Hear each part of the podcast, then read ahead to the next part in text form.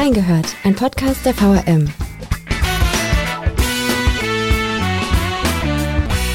Vor kurzem hat der Wiesbadener Kurier einen Leseraufruf gestartet, um herauszufinden, welche Erfahrungen sie als Patienten bei der Terminvergabe gemacht haben. Dass Privatpatienten oft bevorzugt behandelt werden, ist kein Geheimnis. Termine sind knapp. Aber warum ist das so? Und welche Rolle spielt dabei das Patientenverhalten? Wir haben reingehört. Herzlich willkommen zur 173. Folge von Reingehört. Ich bin Karina Sachs, Volontärin beim VRM. Heute haben wir Lokalredakteurin Eva Bender zu Gast. Hallo liebe Eva, schön, dass du da bist. Ja, hallo, freut mich auch. Du musst natürlich nicht sagen, für was der Termin war, aber was war denn bisher deine längste Wartezeit für einen Facharzttermin? Lustigerweise ist das die Einstiegsfrage gewesen, die ich unserem einen Experten auch gestellt habe. Also witzig, dass du das fragst. Ich glaube tatsächlich, ich habe relativ lange auch mal auf einen Orthopädentermin gewartet und das, obwohl es eigentlich dringend war. Aber im Endeffekt waren es dann doch, glaube ich, nur acht Wochen. Aber na, wenn man Rückenschmerzen hat, ist das natürlich trotzdem ziemlich lang. Mhm. Du und unsere Lokalredakteurin Anke Hollingshaus seid ja tiefer in das Thema eingestiegen und habt sogar eine ganze Artikelreihe dazu gemacht. Was war denn der Auslöser dafür? Also das ist eigentlich ein Thema, das jeden beschäftigt, früher oder später mal und das wir auch in der Vergangenheit schon hin und wieder mal in der Zeitung hatten, wo wir schon mal drüber berichtet hatten. Jetzt ganz konkret ähm, kam der Hinweis von Kollegen tatsächlich, die darüber gesprochen hatten, sich darüber ausgetauscht hatten, dass sie beide diese Erfahrungen gemacht haben und dann auf uns zukamen und gefragt haben, ob das nicht mal wieder ein Thema sei, ob man es nicht mal wieder aufgreifen könnte. Und es kam uns auch tatsächlich so vor, als hätte das sich vielleicht noch mal ein bisschen verschärft. Und dann haben wir in unserer großen Konferenz darüber gesprochen, wie man das am besten angehen könnte. Und meine Kollegin Anke Hollingshaus und ich haben das dann übernommen. Und wieso habt ihr einen Leseraufruf gestartet? Erstmal war ja die Idee, dass wir diese Erfahrung gemacht haben oder Kolleginnen von uns diese Erfahrung gemacht haben und das auch gehört haben, dass andere das gemacht haben und es ist natürlich dann total hilfreich, wenn man einfach mal eine große Menge an Menschen fragen kann, ob es ihnen eigentlich auch so ging und welche Erfahrungen sie gemacht haben und wie lang die Wartezeiten eigentlich ganz konkret sind und ob es zum Beispiel gewisse Schwerpunkte gibt, dass bestimmte Fachrichtungen besonders schwierig sind, äh, also es da besonders schwierig ist, Termine zu bekommen. Und da ist so ein Leseraufruf natürlich ganz toll. Uns ist natürlich klar, dass es keine wissenschaftliche Studie ist oder so, sondern dass das nur so ein Stimmungsbild wiedergeben kann. Aber wir haben sehr viele Rückmeldungen bekommen und das hat uns auf jeden Fall gezeigt, dass es ein Thema ist. Ist es dann tatsächlich auch so gewesen, dass es bei bestimmten Facharztrichtungen besonders lange gedauert hat? Tatsächlich ja. Also was wir häufiger gehört haben, ist, dass zum Beispiel Augenarzttermine ganz schwierig zu bekommen waren, aber auch diese Vorsorgescreenings beim Hautarzt. Da haben die Leserinnen und Leser berichtet, dass sie da teilweise ein Jahr drauf warten mussten. Und wie seid ihr darauf gekommen, eine Artikelreihe zu diesem Thema zu machen?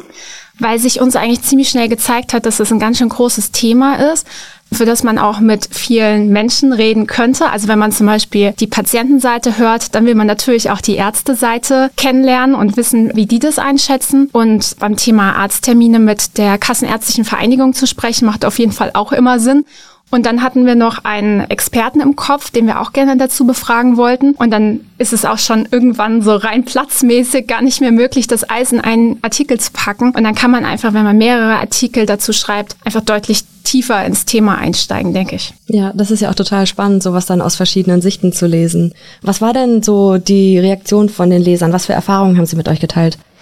Also tatsächlich, dass es in Wiesbaden teilweise ziemlich schwierig ist, kurzfristig einen Termin für die Vorsorge zu bekommen. Also wir haben ja schon über die Hautärzte gesprochen, bei denen man teilweise ein Jahr auf Screening warten muss, aber zum Beispiel auch für Frauenarzt Vorsorgetermine wurde berichtet, dass man da gut mal ein halbes Jahr warten kann. Aber das Thema Terminvergabe war sozusagen nur die eine Seite, weil viele Leser auch berichtet haben, dass es bei verschiedenen Ärzten auch schwierig ist, überhaupt als neuer Patient angenommen zu werden, weil die einfach so ausgelastet sind, dass sie sagen, wir nehmen keine Patienten mehr oder wir nehmen aktuell keine Patienten mehr. Okay, und was kann man dann machen als Patient? Also ich glaube, wenn ich das richtig erinnere, wie es im Text meiner Kollegin stand, die mit der KV gesprochen hat, dann ist es zum Beispiel, wenn man einen Hausarzt sucht, so, dass man durchaus dann einfach ein paar abtelefonieren muss. Und wie ist es denn mit Doctolib, also mit so Plattformen und Anbietern, bei denen man die Termine online buchen kann? Ja, die gibt's ja inzwischen auch. Genau, du hast ja schon Doctolib angesprochen. Also auf der einen Seite kann man natürlich sagen, solche Internetportale, auf denen man Termine buchen kann, die könnten Praxen entlasten. Ich meine, bei denen klingelt dann halt auch ständig das Telefon und die sind eh schon ziemlich ausgelastet und ziemlich beschäftigt. Und dann könnte es natürlich helfen, wenn man solche Termine auch online ausmachen kann. Wir haben allerdings, oder ich habe auch von einem Arzt gehört, der sagte, naja, das verführt auch so ein bisschen dazu, dass man mehrere Termine bei mehreren Ärzten ausmacht und dann am Ende guckt, welcher doch am besten in die Woche passt und die anderen dann vielleicht nicht absagt. Aber ich habe es tatsächlich selbst noch nicht ausprobiert. Ich habe das okay. noch nicht benutzt. Gar Aber nicht? Dr. Lip? Nee, ja. bisher noch nicht. Okay. Mhm. Viele von uns haben, glaube ich, ja so eine feste Anzahl an Ärzten, die man regelmäßig besucht. Und da weiß man dann, wie es läuft. Und bei meinen Ärzten ist es tatsächlich dann noch so, dass man das per Telefon ausmacht die Ärzte, die ich habe, bei denen ist es meistens so, dass es dann immer besetzt ist, wenn ich da anrufe. Aber das sind auch die Arztpraxen, bei denen Dr. Lip oder Yameda oder was mhm. da auch alles gibt, angeboten wird. Und ich finde es auch immer super praktisch, wenn man dann unterwegs ist und nicht an die Öffnungszeiten gebunden ist, weil ich meistens dann irgendwie zum Beispiel nach der Arbeit irgendwie daran denke, ah Mist, ich musste noch den Termin machen und dann mache ich das halt super gerne auch unterwegs. Ja, das kann ich auch verstehen, dass es durchaus ein Vorteil sein kann. Was haben denn die Patienten dazu gesagt? Benutzen die sowas? Also das Thema Doctolib an sich war nicht das große Thema bei den Leserrückmeldungen, aber es wurde schon von einigen Patienten, und das waren wohl nicht nur ältere Patienten, gesagt, dass sie das auch ein bisschen schade finden, dass man dann einfach nicht mit einem echten Menschen sprechen kann, sondern mhm. dann eben praktisch auf das Internetportal angewiesen ist. Weil ich könnte mir zum Beispiel auch vorstellen, dass man dann noch ein, zwei Fragen hat im Vorfeld und oder gerne auch vielleicht eine Einschätzung hätte, wie dringend das jetzt ist oder ob man überhaupt richtig aufgehoben ist. Und dann ist, da braucht man natürlich einfach einen Gesprächspartner. Ja, ist auch verständlich. Also ich glaube auch gerade ältere Leute sind ja vielleicht nicht so technikaffin. Ja, also ich denke, das kann man nicht von jedem erwarten, dass er Termine online ausmacht. Ja, das stimmt. Ist es denn nur ein Gerücht, dass Privatpatienten besser behandelt werden als gesetzlich Versicherte oder ist da was dran? Also besser behandelt, wenn man darüber spricht, wie schnell Termine vergeben werden, dann ist da auf jeden Fall was dran, insofern als dass Privatpatienten schneller Termine bekommen. Das ist etwas, was uns auch Leserinnen und Leser zurückgemeldet haben. Also, dass wenn sie angerufen haben, gesagt haben, ich bräuchte einen Termin für die Vorsorge und dann haben sie was für in sechs Monaten angeboten bekommen und dann haben sie gesagt, aber ich bin privat versichert und dann hieß es, ja, ach so, dann, äh, dann geht auch morgen. Also da war, glaube ich, eine Person dabei, die tatsächlich gesagt hat, vom nächsten Tag bis innerhalb der nächsten Wochen waren alle möglichen Terminvorschläge dabei. Also das ist tatsächlich etwas, was real stattfindet und ich glaube, das wissen ja auch die meisten dass das ja. so ist. Aber warum ist es so, dass Privatpatienten tatsächlich bevorzugt Termine bekommen? Ja, das haben wir uns erklären lassen von dem Gesundheitsökonom Professor Thomas Kolb, der an der Hochschule Rhein-Main lehrt. Und der hat uns erklärt, dass das an den Honorierungsmechanismen liegt. Weil für gesetzlich Versicherte gibt es ein Budget mit einer definierten Patientenzahl und versorgt eine Praxis mehr Patienten als vorgesehen, sinkt automatisch der Erlös pro Patient. Und für Privatpatienten gilt das nicht. Da würde dann der Arzt über eine angemessene Vergütung entscheiden. Und die KV, mit der ja meine Kollegin auch gesprochen hat, die sagt, dass die Praxen die Patienten, also die Privatpatienten auch deshalb einfach brauchen, um die Defizite aus dem unterfinanzierten Bereich der gesetzlichen Krankenversicherung zu kompensieren. Ihr habt ja auch mit Praxen gesprochen. Was sagen die denn zu der Kritik der Patienten? Also die kennen das Thema mit den Wartezeiten und auch mit den Schwierigkeiten, überhaupt einen Arzt zu finden in manchen Bereichen.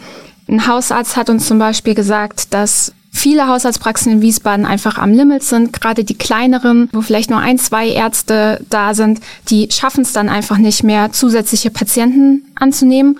Und das betrifft dann halt vor allem auch Patienten, die vielleicht einen erhöhten Betreuungsbedarf haben, die zum Beispiel Hausbesuche benötigen, weil Hausärzte einfach neben dem normalen Praxisbetrieb, der eh schon meistens sehr, sehr vollgepackt ist, nicht unendlich viele Hausbesuche schaffen und dann halt auch eher im näheren Umfeld und nicht von einem Ende Wiesbadens ans andere fahren können, schon gar nicht in der aktuellen Verkehrssituation. Mhm, verständlich. In einem von euren Texten, da stand was drin von wegen, dass man nicht direkt auf einen Facharzttermin warten soll, sondern dass man erstmal zu seinem Hausarzt gehen soll. Genau. Also das hat der Hausarzt auch gesagt. Er hat nämlich gesagt, er bezweifelt, dass überhaupt alle Facharzttermine, die so von Patientinnen und Patienten ausgemacht werden, überhaupt nötig sind, weil vielleicht der Hausarzt alleine schon weiterhelfen kann oder weil der Hausarzt, wenn er sich das angeschaut hat, vielleicht äh, zu einem ganz anderen Facharzt weiterleiten würde und dass er es eigentlich so sieht, dass der Hausarzt der erste Ansprechpartner sein sollte und erst wenn der Hausarzt sagt, ja, jetzt ist ein Facharzttermin nötig, dann sollte der Patient den den dann ausmachen. Und er hat halt auch gesagt, wenn es dann wirklich richtig, richtig dringend ist und ein Notfall ist, dann kann auch der eigene Hausarzt da einfach weiterhelfen, indem man einen Kollegen anruft und sagt, das musst du dir jetzt mal anschauen, das ist wirklich wichtig. Okay, also das heißt, wenn man jetzt neu nach Wiesbaden gezogen ist, dann sollte man sich einen Hausarzt suchen und dann alles weitere. Ich glaube, das ist grundsätzlich immer eine gute Idee. Man sollte unbedingt einen Hausarzt haben, ja.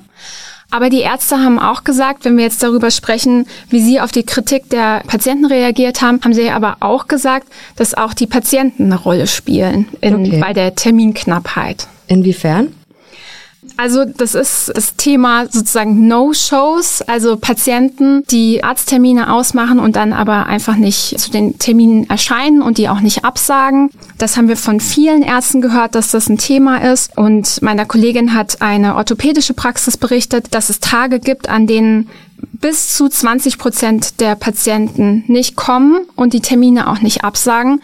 Und es ist ja klar, wenn man sich diese Größenordnung mal anschaut, dass diese Termine dann natürlich für andere fehlen. Man könnte jetzt natürlich vermuten, die haben vielleicht in einer anderen Praxis einen früheren Termin bekommen, aber haben dann halt vielleicht was doppelt belegt. Ne?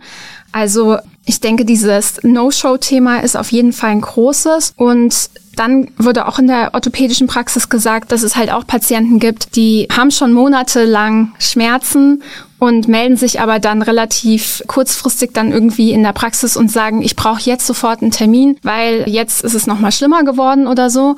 Und dann ist es halt auch schwer möglich, sowas dann äh, von einem Tag auf den anderen zu ermöglichen. Also dieses Thema ein bisschen mit Vorlauf auch mal der Praxis sozusagen Bescheid geben, dass man Bedarf hat. Ich meine, das ist auch etwas, was wir aus den Notaufnahmen immer häufiger hören, dass eben Patienten die ganze Woche schon Schmerzen im Rücken zum Beispiel hatten und dann am Wochenende Zeit finden, in die Notaufnahme zu gehen, wo sie aber gar nicht richtig aufgehoben sind. Ne?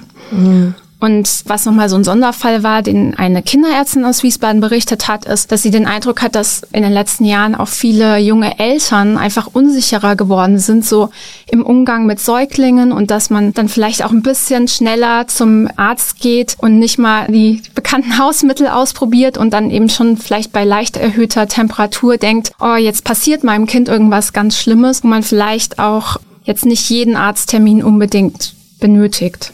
Das kann ich aber sehr gut nachvollziehen. Also ich finde, da wird auch sehr viel Panik gemacht. Ich habe ja auch ein kleines Kind, also was ist klein, ist ja jetzt fast vier aber am Anfang, als er ein Säugling war, bei jedem kleinen Fieberchen dachten wir uns, wir müssen zum Arzt. Aber meistens reicht dann halt auch einfach ein Anruf und dann wird schon gesagt, so, ja, nee, äh, das ist total normal. Das muss nicht unbedingt sein.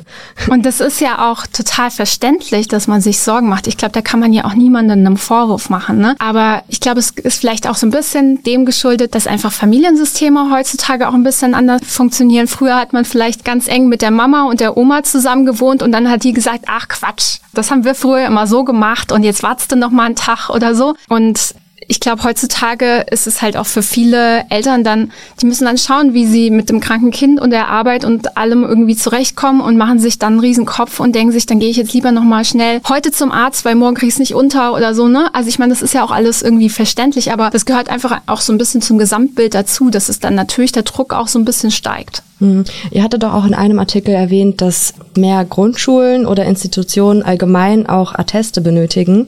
Genau, das habe ich auch gelesen in dem Text der Kollegin. Ich glaube, das war jetzt auch im Frühjahr ein größeres Thema.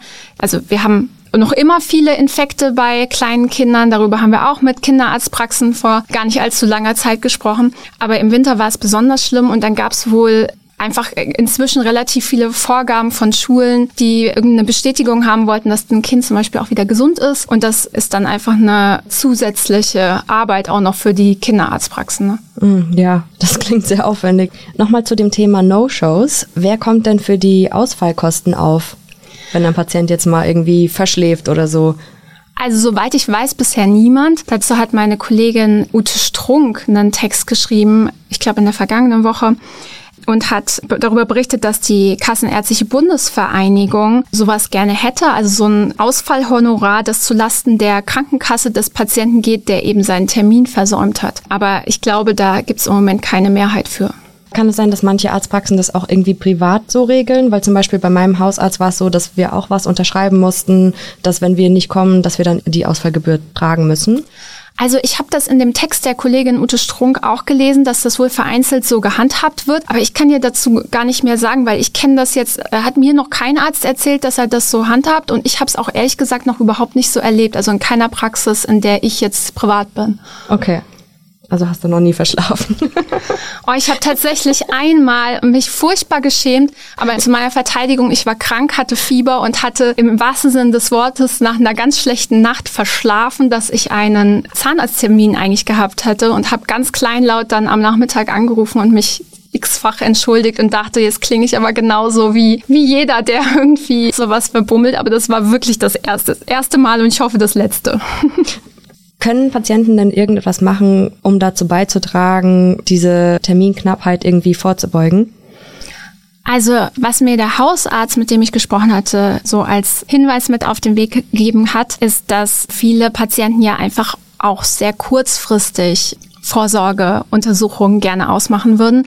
Also, dass man anruft und dann hofft, dass man vielleicht im nächsten Monat dann schon bei Frauenärzten zum Beispiel zur Vorsorge kommen kann, weil man es vielleicht auch bisher so ein bisschen verpennt hat, einen neuen Termin auszumachen. Und da hat er halt gesagt, man weiß ja eigentlich, dass man, dass man diese Untersuchungen in bestimmten Abständen zum Beispiel jährlich immer wieder macht und dass es da einfach den Patienten und auch den, den Praxen helfen würde, wenn man dann vielleicht einfach direkt fragt, kann ich den fürs nächste Jahr schon ausmachen? Dann ist der fix, man muss sich nicht mehr drum kümmern und man weiß, wann man wieder hin muss und muss halt dann nicht ad hoc schauen, wo kriege ich den nächsten Termin und am besten schnell.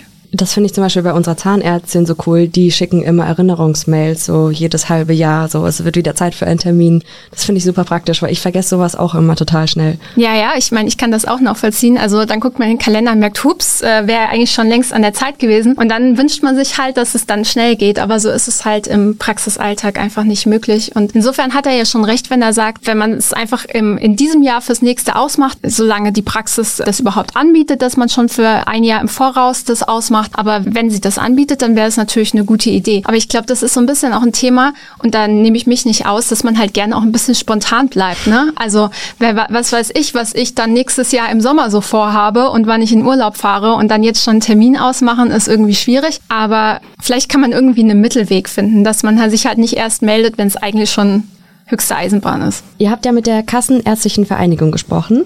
Könntest du mir vielleicht mal erklären, warum Patienten in einem rechnerisch überversorgten Gebiet trotzdem oft monatelang auf Termine warten müssen? Ja, das ist ein super kompliziertes Thema, über das wir mit der KV gesprochen haben. Und vielleicht muss man da erstmal erklären, dass die KV für sogenannte Planungsbereiche festlegt, wie viele Ärzte aus welcher Fachrichtung es sozusagen in Relation zur Einwohnerzahl braucht. Und wenn dann dieses Verhältnis, das festgelegt ist, überschritten wird, dann gilt das Gebiet für diese bestimmte Fachrichtung als überversorgt. Und dann werden keine weiteren Ärzte von der KV zugelassen in diesem Fachgebiet. Die KV sagt aber selbst, dass die Planung Schwächen hat, weil sie nicht auf einzelne Gemeinden schaut, sondern auf den gesamten Planungsbereich. Und ich glaube, das sieht man ja auch zum Beispiel in Wiesbaden, auch wenn Wiesbaden jetzt ein, ein, sehr großes Stadtgebiet ist, aber es gibt natürlich viele Arztpraxen in der Innenstadt und ein bisschen weniger in den Außenbereichen. Und dann ballen sich dort vielleicht mitunter die Patienten und in der Innenstadt ist noch ein bisschen mehr Luft. Andererseits wollen halt vielleicht die Leute gerne einen Hausarzt haben, der möglichst um die Ecke ist, damit man nicht so weit fahren muss, wenn man hin muss, wenn es einem schlecht geht. Also ist so ein bisschen Thema. Da hat aber auch Gesundheitsökonom Professor Kort noch was zugesagt. Der meinte, es geht nicht nur darum, dass es eben, sage ich jetzt mal so, sehr großräumig geplant ist, sondern eigentlich müsste man sich auch die Bevölkerungsstruktur anschauen. Also zum Beispiel, wie alt, wie krank sind die Menschen in einem bestimmten Bereich und auch die logistischen Möglichkeiten. Also zum Beispiel, wie gut komme ich da von A nach B? Ne? Und er findet auch, dass man einfach übergreifender planen müsste, nicht nur was die ambulante Versorgung betrifft, also das sind ja äh, die niedergelassenen Ärzte, sondern auch die stationäre, also Kliniken und Reha-Bereich, dass man da einfach viel mehr auf alle Bereiche gleichzeitig schauen musste und dafür eine Planung aufstellen müsste. Was ich aber auch ganz interessant fand, war, dass die KV darauf hingewiesen hat, und da sind wir jetzt wieder zurück beim Patienten, dass halt die Deutschen einfach im Vergleich zu anderen Ländern besonders häufig zum Arzt gehen. Tatsächlich. Mhm. Warum ist das so? Das weil kann ich können? nicht sagen. ja, weil wir es können, nehme ich an. Und da sind wir, da sind wir tatsächlich eigentlich auch schon beim nächsten Thema. Also nämlich das Thema Steuerung. Ne? Also hat jeder das Recht, zu jedem Zeitpunkt zu jedem Arzt zu gehen, zu dem er möchte. Und das ist in Deutschland aktuell so. Ist es dann zu simpel gefragt, bräuchte man nicht eigentlich mehr Ärzte? Ich glaube, das ist die Frage, die sich eigentlich so aufdrängt, ne? wenn man das so hört, was die Patienten berichten, was die Praxen berichten, dass die Praxen eben am Limit sind, dass wir als überversorgt gelten, aber gleichzeitig Probleme haben, irgendwelche Termine noch zu bekommen oder überhaupt eine Praxis zu finden, die einen übernimmt. Aber das Problem ist, dass es halt nicht nur daran liegt, ob die KV mehr Ärzte zulässt oder nicht, sondern es ist die Schwierigkeit, überhaupt die Ärzte zu finden weil schon jetzt ist es Stadtgebiet bisweilen ziemlich schwierig, wenn man als Praxisinhaber, der einen Nachfolger sucht, praktisch äh, sich auf die Suche begibt, da überhaupt noch jemanden zu finden, der bereit ist, so eine Praxis zu übernehmen. Das liegt auch daran, das haben wir immer wieder gehört, dass junge Ärztinnen und Ärztinnen einfach nicht mehr so gerne die Verantwortung einer Praxis tragen wollen. Das ist natürlich auch einfach eine Menge Arbeit, die da auch neben der reinen ärztlichen Tätigkeit besteht, viel Bürokratie und viele junge Ärztinnen und Ärzte sagen sich da lieber, da möchte ich angestellt sein, vielleicht auch mit der Möglichkeit in Teilzeit zu arbeiten, mich auch parallel um die Familie kümmern zu können. Äh, was man ja sehr gut verstehen kann. Aber für die Praxen bedeutet das, dass Nachfolger als Praxisinhaber zu finden schwieriger wird und dass auch, wenn mehr Ärzte in Teilzeit arbeiten, man in Zukunft sogar noch mehr Ärzte brauchen wird, um die zu ersetzen, die in Ruhestand gehen. Mhm. Was gibt es denn da für Lösungsansätze? Was müsste sich ändern? Ja, darüber haben wir Professor Kolb von der Hochschule Rhein-Main gesprochen. Es war ein ganz langes Gespräch und lässt sich jetzt auch nicht so gut in zwei Sätzen zusammenfassen, aber wo er auf jeden Fall Ansatzpunkte sieht, ist einfach junge Menschen in den Beruf zu bekommen. Also wie macht man die Niederlassung für junge Ärzte attraktiv? Also welche Konzepte gibt es da auch, wo junge Ärzte eben als angestellte Ärzte praktisch mit Work-Life-Balance ihren Weg finden können und wie gewinnt man zum Beispiel medizinische Fachangestellte, die ganz wichtig sind da sagt er zum Beispiel, dass da viel über die Bezahlung gehen muss. Also das eine ist so Fachkräftegewinnung, sage ich jetzt mal. Und das andere ist, dass er einfach der Meinung ist, und das ist ja auch ein Thema, was auch der Hausarzt schon angesprochen hatte, dass eigentlich der Weg über den Hausarzt zum Facharzt führen sollte und die Patienten insofern einfach gesteuert werden müssten, dass nicht jeder zu jedem Zeitpunkt Zugriff auf jeden Arzt hat sondern dass es da praktisch jemanden gibt, der vorher mal drauf schaut, ob dieser Arzttermin wirklich nötig ist. Und dann haben vielleicht die Fachärzte auch mehr Zeit für die, bei denen das tatsächlich so ist. Und was für ihn auch noch so ein Punkt war, ist einfach das Thema Transparenz. Also, dass wer, wer gesetzlich krankenversichert ist, ja oft einfach gar nicht weiß, welche Kosten im Gesundheitssystem entstehen und dadurch vielleicht auch nicht so den Bezug dazu hat und auch gar nicht so bewusst ist, welche Verantwortung wir alle so tragen im Gesundheitswesen. Hat dann so als Beispiel genannt, dass man halt nicht weiß, dass eine Hüft-OP vielleicht so 12.000 Euro kostet. Und dass es halt bei ganz vielen Sachen so ist und dass ein bisschen mehr Transparenz da auf jeden Fall helfen würde. Und er glaubt einfach, dass es so, wie es aktuell gehandhabt wird, nicht weitergeht, weil das einfach nicht effizient ist und weil das Geld dafür nicht ausreicht. Mhm. Werdet ihr in Zukunft weiter an dem Thema dranbleiben? Auf jeden Fall. Ist da noch was geplant in nächster Zeit? Also es ist jetzt in dieser Artikelreihe nichts geplant, aber grundsätzlich an der Lage für Patientinnen und Patienten und an der Situation in den Praxen bleiben wir die ganze Zeit dran. Also äh, das war jetzt nochmal ein neuer Anlass und eine neue Blickrichtung, mit der wir an das Thema drangegangen sind. Aber wir haben jetzt zum Beispiel auch, ich sage jetzt mal so im letzten Jahr auch darüber berichtet, über die hohe Belastung durch die Corona-Folgen in den Kinderarztpraxen oder über den Mangel an medizinischen Fachangestellten in den Praxen und was das für den Praxisbetrieb bedeutet. Also Gesundheit ist ein spannendes Thema, weil es uns alle betrifft, weil weil wir alle auch Erfahrungen dazu sammeln. Ich meine, das sieht man ja am besten an diesem Thema. Also es ist entstanden, weil jemand wie du und ich sagt, boah, ich höre im Moment immer häufiger im Gespräch mit Freunden und Bekannten, wie schwierig das ist, gerade einen Termin zu bekommen. Und daran sieht man ja, dass es jedermann betrifft. Und ich glaube, es ist auch einfach ein Thema, bei dem wir auch durch die Corona-Pandemie nochmal gesehen haben, wie groß die Bedeutung ist, wie schnell das irgendwie so zu einem elementaren Thema werden kann. Und es ist auch ein Thema, bei dem in den nächsten Jahren noch viele große Herausforderungen anstehen, weil denen sich Strukturen ändern müssen und bei denen eine Lösung für den Fachkräftemangel gefunden werden muss. Da gibt es wahnsinnig viele Aspekte und die greifen wir auch immer wieder auf und äh, werden das auch in Zukunft tun. Und ich bin mir sicher, meine Kolleginnen Lena Witte und Anke Orlingshaus und ich werden da noch genug Themen finden. okay, alles klar. Gut, vielen lieben Dank fürs Mitmachen. Danke, dass du dir die Zeit genommen hast. Sehr gerne. Auch nächste Woche könnt ihr, liebe Hörerinnen, gerne reinhören. Johanna Tischler spricht in einer Sonderfolge mit Tobias Goldbrunner nach dem Triell über die Landtagswahl. Bis dahin, tschüss. tschüss.